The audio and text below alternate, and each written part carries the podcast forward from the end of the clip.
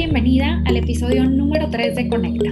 Conecta contigo, con tus niños, con tu crianza. Yo soy Ani Elizondo, soy educadora con maestría en psicología neuroeducativa y mamá de dos niños. Tengo más de 10 años de experiencia en el mundo de la educación y hoy estoy emocionada de poderte compartir una nueva herramienta, una brújula que podrá guiarte en los momentos de crisis. Y bueno, la verdad es que hoy en día vivimos con acceso inmediato a información de todas partes del mundo. Las redes sociales nos ayudan a estar en comunicación con nosotros, pero también en comunicación inmediata con expertos de cualquier tema. Y esto es una gran herramienta y tiene enormes beneficios, pero también es fácil caer en la sobreinformación. Muchas veces, sobre todo siendo papás, nos sobreinformamos, nos preocupamos o no sabemos por dónde empezar teniendo toda esta información enfrente de nuestros ojos. Y cuando nos convertimos en papás por primera vez, llega una ola enorme de preguntas, que a veces incluso son preguntas de inseguridad, como, ay, ¿qué hago? ¿Lo voy a poder hacer bien o no? ¿Voy a poder con esto o no? Porque esos papás lo hacen diferente, ¿estarán bien ellos o estaré bien yo? Y la verdad es que si eres mamá, Hoy te quiero compartir una frase que a mí en lo personal me encantó cuando lo leí. Y dice, cuando ese bebé empezó a crecer dentro de ti, tú también empezaste a crecer como mamá. Si eres papá, puedes confirmar que a ti te pasó lo mismo. Tal vez cuando te enteraste del embarazo, tal vez el día que conociste a tu bebé, que ya había nacido. O si eres mamá o si eres papá y esto no te sucedió de inmediato, la verdad es que también es algo completamente normal. Pero sí o sí, a medida de que tu bebé crece, tú también estás creciendo. Y por supuesto que no es inmediato, no, no vamos a tener todas las respuestas desde un inicio.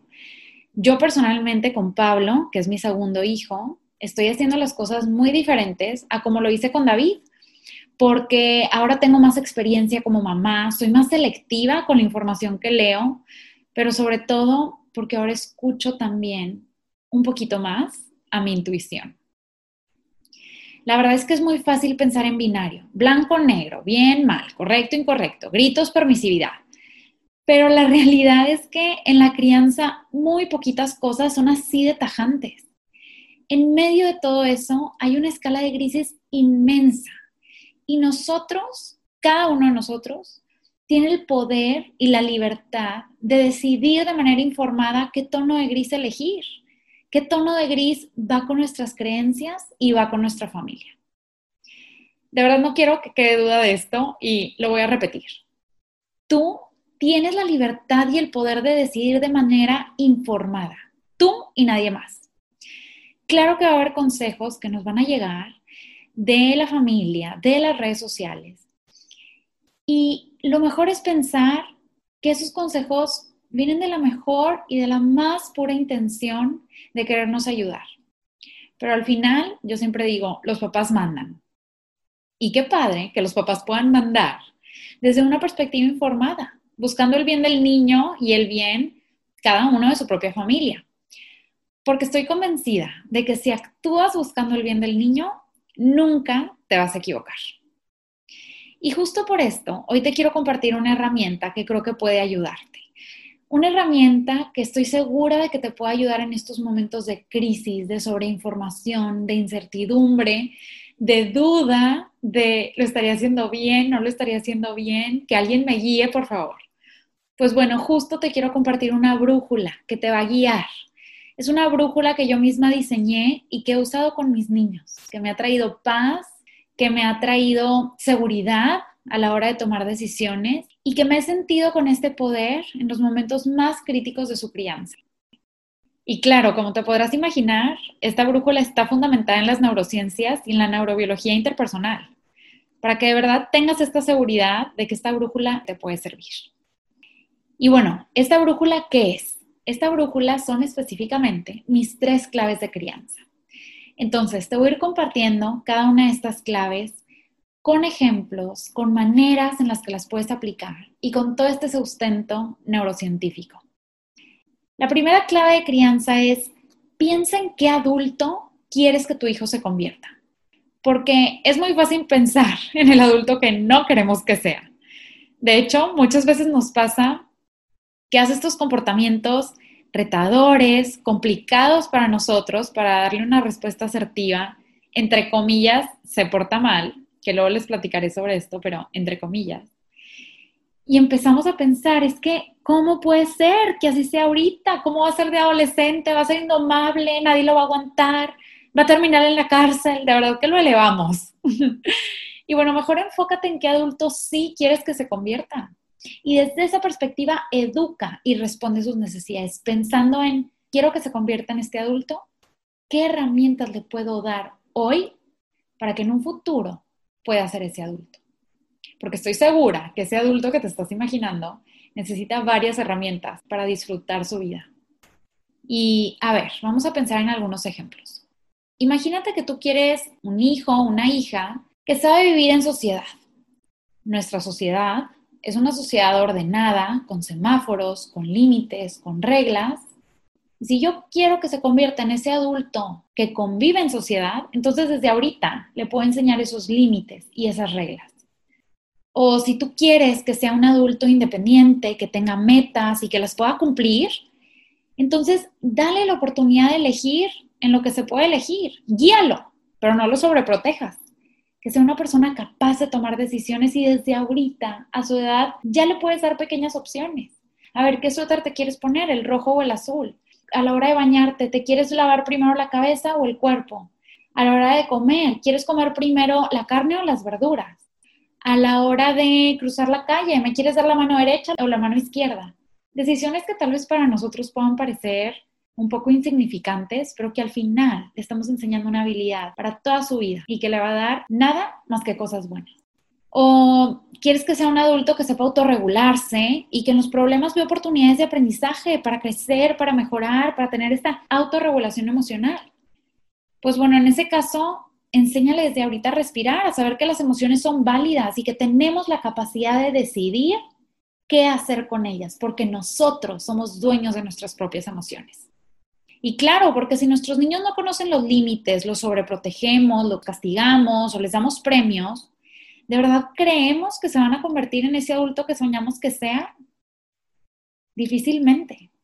Entonces, pensemos en qué adulto queremos que nuestros hijos se conviertan y va a ser mucho más fácil tener esta claridad de entonces cómo educarlos y qué habilidades darle en los momentos cotidianos, en los momentos de crisis, en los momentos de conexión, porque todos los momentos son oportunidades de aprendizaje. Y bueno, ¿cuál es el fundamento de esta primera clave de crianza? Cuando tú enfocas tu cerebro hacia lo que quieres, es mucho más fácil obtenerlo. El típico ejemplo de quieres un carro rojo y empiezas a verlo en todos lados quieres un bebé y empiezas a ver bebés en todos lados. Es algo que se llama el síndrome del carro rojo, justamente, el pattern Mayhawk effect, o también le llaman el sesgo de confirmación. Si nosotros tenemos claro en qué adultos queremos que nuestros hijos se conviertan, vamos a tener claro también cómo podemos educarlos. Si nosotros visualizamos el camino, podemos elegir ese camino. Si nosotros ni siquiera sabemos por qué camino vamos, difícilmente vamos a poder tener paso firme. Y esa es la clave número uno. La clave número dos es, los niños aprenden mucho más por medio de la imitación, por medio del modelaje. Entonces, lo que tú esperas ver en tus niños, ellos tienen que verlo primero en ti. Si tú quieres calma, enséñales cómo se ve la calma. Si tú quieres respeto, entonces enséñales cómo se ve el respeto. Acuérdate que tú eres el primer escalón de la escalera de las experiencias. Tu único rol no es ser mamá, no es ser papá.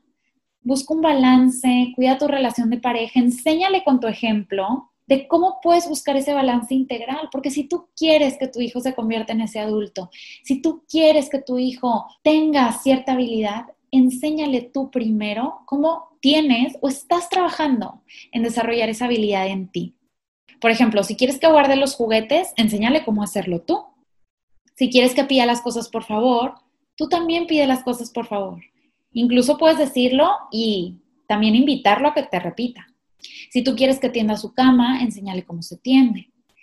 Muchas veces subestimamos esta estrategia de modelar, de enseñar, de por medio de nuestro cuerpo, de nuestra voz, de nuestro tono, de nuestra mirada, aprovechar estas oportunidades de aprendizaje como oportunidades también de conexión, en donde nosotros no solamente estamos levantando la mano para ordenar y dar instrucciones, sino que también estamos ahí para enseñar y para decirle, esto es lo que espero de ti y es así como lo puedes lograr. Así como lo estoy haciendo yo, intenta hacerlo tú también. Y la verdad es que la imitación es la manera más fácil en la que los niños aprenden. Y de hecho nosotros también. Por eso nosotros como adultos tenemos modelos a seguir, personas que nos inspiran, porque vemos en ellos el reflejo de lo que nosotros esperamos ser en algún día. Y bueno, justo eso somos para nuestros hijos, su modelo a seguir. Y el fundamento neurocientífico de esto son las famosas neuronas espejo que tenemos activas desde los seis meses, que hacen que bostecemos cuando vemos a alguien bostezar, que hacen que nos riamos si vemos a alguien riéndose enfrente de nosotros, cuando alguien nos sonríe, aunque no lo conozcamos muy naturalmente, le podemos devolver esa sonrisa. Cuando vemos un choque, un accidente grave enfrente de nosotros, nosotros sentimos ese susto como si estuviéramos en ese accidente. Estas maravillosas neuronas espejo nos ayudan a sobrevivir, y es por eso que las tenemos en nuestro cerebro, son una herencia genética de los primeros seres humanos, que gracias a estas neuronas espejo podían vivir en comunidad, se podían ayudar unos a otros, podían seguir al líder. Ahorita vivimos en una realidad muy diferente, pero estas neuronas espejo también nos ayudan a sobrevivir emocionalmente si las sabemos utilizar correctamente. Estas neuronas espejo a veces nos hacen entrar en la crisis de nuestro hijo o de nuestra hija, están en crisis, empiezan a hacer un berrinche, nuestras neuronas espejo se activan y entramos en su berrinche y nosotros nos empezamos a sentir tensos, enojados, frustrados, con ganas de gritar y golpear. Pero si nosotros somos conscientes de estas neuronas espejo, podemos respirar, podemos acordarnos que las tenemos nosotros, pero nuestros hijos también, y que podemos convencer a sus neuronas espejo de que mejor entren en sintonía con nuestro estado emocional. La verdad es que parece algo mágico, pero es algo increíble que qué bueno que tenemos en nuestro cerebro porque le podemos sacar muchísimo jugo. Entonces, clave número dos, los niños aprenden mucho más por medio del modelaje y de la para seguir instrucciones, para aprender a autorregularse, para nosotros poder sus verdaderos guías y maestros en este mundo que están aprendiendo a entender, que están empezando a entender. Y la clave número tres es, hacemos lo que podemos con lo que tenemos. Una de mis frases favoritas. Nuestros papás hicieron lo mejor que pudieron con lo que tuvieron. Nosotros hacemos lo mejor que podemos con lo que tenemos. Nuestros niños hacen lo mejor que pueden con lo que tienen, que en gran medida es lo que nosotros mismos les hemos enseñado hasta ahora. Y ojo, esto no se trata de culparnos, se trata de aprender que todos los días podemos aprender para hacerlo cada vez mejor. Y por mejor no me refiero a perfecto, porque sabemos que nadie es perfecto, me refiero a más asertivo, más pensando en esa semilla que les estamos plantando en la vida de nuestros hijos, más consciente también. Y te quiero platicar de algo que hace poquito escuché de una experta de crianza y que se me hizo maravilloso. Ella estaba platicando una anécdota en donde estaba hablando con su papá sobre los efectos negativos del time out, de mandar a los niños al rincón, ¿verdad? Bueno, es una estrategia que por muchos años se ha utilizado. El niño hace, entre comillas, un mal comportamiento y lo mandamos al rincón para que, según esto, piensen lo que hizo. En un inicio los científicos fueron justo los que recomendaron este time out, pero lo recomendaron de una manera muy distinta a cómo se fue pasando el teléfono descompuesto. El time out que ellos recomendaron ahorita es algo que se llama time in, para hacer la diferencia, y el time out es ese mm, famoso mandarlos al rincón para que piensen en lo que hicieron cuando en realidad los niños necesitan demasiado apoyo y demasiado modelaje, justo lo que acabamos de platicar, para que esta estrategia del más bien timing funcione. En fin, esta experta en crianza estaba hablando con su papá sobre los efectos negativos del rincón. Y le decía, papá, es que sí tiene muchos efectos negativos y te lo cuento para que lo sepas y para que te actualices le empezó a dar todos estos argumentos, etcétera, porque pues a ella la habían educado mandándola al rincón. Y su papá le contesta, mira, qué irónico, yo tuve esta misma conversación con mi papá en donde yo le decía que yo no iba a golpear a mis hijos como él lo hizo conmigo, porque eso era fatal y les dañaba su autoestima y le empezó a dar todos esos argumentos a su papá que, pues bueno, otra generación, ¿verdad? Entonces la moraleja de esto es que realmente hacemos lo que podemos con lo que tenemos, con la información que tenemos en ese momento, con las recomendaciones que nos han dado bien intencionadas nuestros amigos, nuestros familiares. Y, nuestros papás también hicieron lo, lo mejor que pudieron, de acuerdo a su época, de acuerdo a sus conocimientos. Claro que poco a poco vamos teniendo más acceso a información actualizada, estudios científicos, y esto pues bueno, nos va confirmando las consecuencias físicas y emocionales de los diferentes estilos de crianza y por supuesto, conforme más sabemos, pues lo podemos hacer mejor. Por mejor, acuérdate que me refiero a más asertivo, más consciente, más informado. Porque la educación no es estática, así como nosotros, como la sociedad, va cambiando y va evolucionando. Y bueno, te platicaba también que nuestros niños hacen lo mejor que pueden con lo que tienen.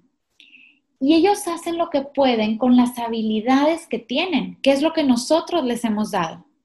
Entonces, desde hoy podemos informarnos, podemos decidir conscientemente cómo los vamos a educar para darles estas herramientas que van a tener para toda su vida, para identificar en qué adulto queremos que se convierta, qué herramientas necesita y cómo desde hoy se las puedo dar, para identificar que mi hijo va a aprender mucho mejor si yo le enseño cómo hacerlo, si yo soy su ejemplo a seguir conscientemente porque él va a hacer lo que pueda con eso que tenga, de acuerdo a su etapa de desarrollo, de acuerdo a su edad, de acuerdo a sus experiencias, de acuerdo a estas herramientas que nosotros le podemos dar, poco a poco, aprovechando todos los momentos, sobre todo los momentos de crisis, como oportunidades de aprendizaje. Y el sustento cerebral de esto es la famosa neuroplasticidad, esta habilidad o capacidad del cerebro para adaptarse a los cambios y, esta capacidad del cerebro para adaptarse a los cambios es que el cerebro literalmente se puede transformar a nivel estructural, algo de lo que platicábamos en el episodio pasado, en donde decíamos que por medio de las experiencias nosotros literalmente podemos transformar nuestro cerebro. Y conforme nosotros les vamos dando herramientas y habilidades a nuestros hijos, ellos van teniendo estas experiencias y esta capacidad de transformar su cerebro. Y conforme nuestros niños y nosotros mismos vamos transformando nuestro cerebro, vamos haciendo caminos automáticos que entre más los usemos se van convirtiendo como en estas carreteras cerebrales, carreteras neuronales. Y estas carreteras que ya pasamos muchas veces por ahí, se van haciendo automáticas. Es por eso que yo muchas veces les hablo sobre la importancia de la perspectiva, sobre la importancia de nuestra propia experiencia de crianza, la manera en la que nos educaron a nosotros, porque eso lo tenemos arraigado en nuestro cerebro y es una carretera hecha porque es lo que hemos escuchado desde bebés, nosotros, los adultos, desde bebés. Entonces, claro que en el momento en el que vemos a nuestro hijo en un momento de crisis, sale de nuestra boca en automático nuestra mamá, nuestro papá, la persona que nos cuidó porque tenemos esa carretera automatizada. Pero claro que con esta neuroplasticidad tenemos la capacidad de clausurar esa carretera y empezar a hacer otra carretera nueva. Pero claro que hacer una carretera nueva implica muchísimo esfuerzo, muchísimo trabajo y muchísima constancia. Las mismas veces que pasaste por esa carretera automatizada, ahora las tienes que pasar por esa carretera nueva. Entonces, claro que es mucho trabajo, es mucha constancia, pero lo podemos lograr. Y qué padre desde ahorita ser conscientes de esto para podérselos también transmitir a nuestros hijos. Se une preciosamente con esta tercera clave de crianza que es hacemos lo que podemos con lo que tenemos. Y, y bueno, ahora sí pasando a cuál es la herramienta práctica que te vas a llevar de este episodio número 3, es que te estás llevando esta brújula, esta brújula para tus momentos de crisis para que tú sepas en qué adulto quieres que se convierta tu hijo y seas consciente de eso y lo eduques de esa manera. Para que recordemos que los niños aprenden mucho más por medio de la imitación y para ser conscientes de que hacemos lo que podemos con lo que tenemos. ¿Y cuál es el plan de acción? ¿Cuál es la tarea? ¿Qué podemos hacer con esta nueva herramienta que a partir de este momento tú ya tienes en tu caja de herramientas? Pues bueno, te invito a lo siguiente. Piensa en la crisis más reciente que tuviste con tu hija o con tu hijo y revívela en tu mente como si estuviera sucediendo ahorita mismo. Ahora, toca el bolsillo de tu pantalón y ya tienes una brújula que hace media hora no tenías. Ya está ahí, ya la tienes en tus manos. ¿Cómo la vas a usar en este momento de crisis? Tal vez esta brújula te pueda ayudar a recordar que si le gritas, no le estás enseñando nada y no tendrá una herramienta para convertirse en ese adulto que te imaginas. Tal vez esta brújula te va a ayudar a acordarte que si tú primero le enseñas cómo hacer eso que le estás pidiendo, tal vez tu hija o tu hijo lo entienda mejor y lo pueda hacer imitándote. O tal vez esta brújula te va a ayudar a respirar, a dejar de ver esta situación de crisis como una amenaza, a dar un paso atrás y ser consciente y entender que tanto tú como tu hijo están haciendo lo mejor que pueden con lo que tienen en ese momento. La verdad es que hay muchas maneras en las que puedes usar esta brújula y estoy segura de que vas a encontrar el momento perfecto para aprovecharla. Conoce esta brújula, intenta usarla una y otra vez y vas a ver que te va a cambiar la perspectiva y te va a ayudar a ver con unos ojos diferentes, con unos ojos más asertivos. Porque acuérdate que todo está en tu perspectiva, en esa manera en la que ves a tus hijos, en la manera en la que ves tu relación con ellos y en la manera que ves tu propia capacidad para responderles de manera asertiva. Recuerda que tú decides esa perspectiva y tú decides tu actitud para tu vida.